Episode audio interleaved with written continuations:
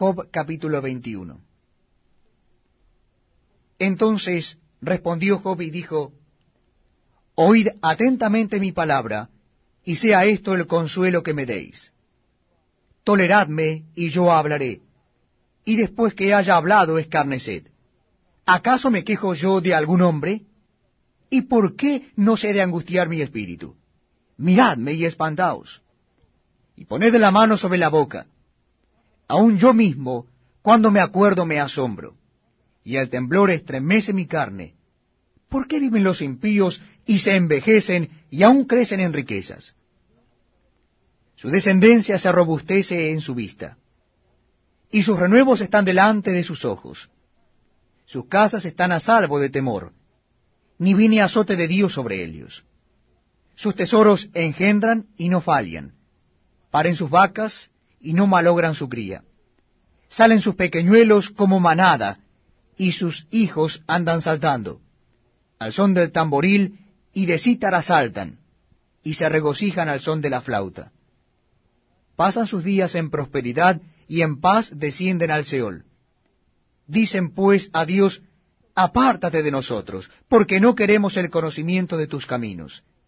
¿Quién es el Todopoderoso para que le sirvamos? ¿Y de qué nos aprovechará que oremos a él?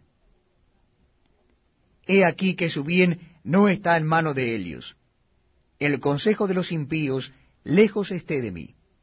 Oh, cuántas veces la lámpara de los impíos es apagada, y viene sobre ellos su quebranto, y Dios en su ira les reparte dolores.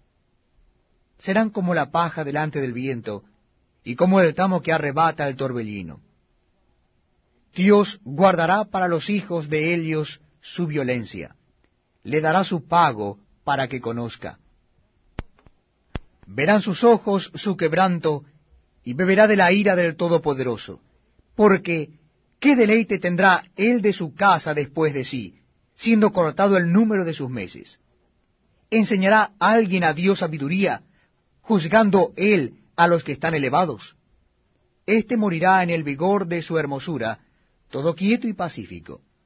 Sus vasijas estarán llenas de leche, y sus huesos serán regados de tuétano y este otro morirá en amargura de ánimo, y sin haber comido jamás con gusto. Igualmente yacerán ellos en el polvo, y gusanos los cubrirán. He aquí, yo conozco vuestros pensamientos, y las imaginaciones que contra mí forjáis, porque decís, ¿qué hay de la casa del príncipe, y qué de la tienda de las moradas de los impíos?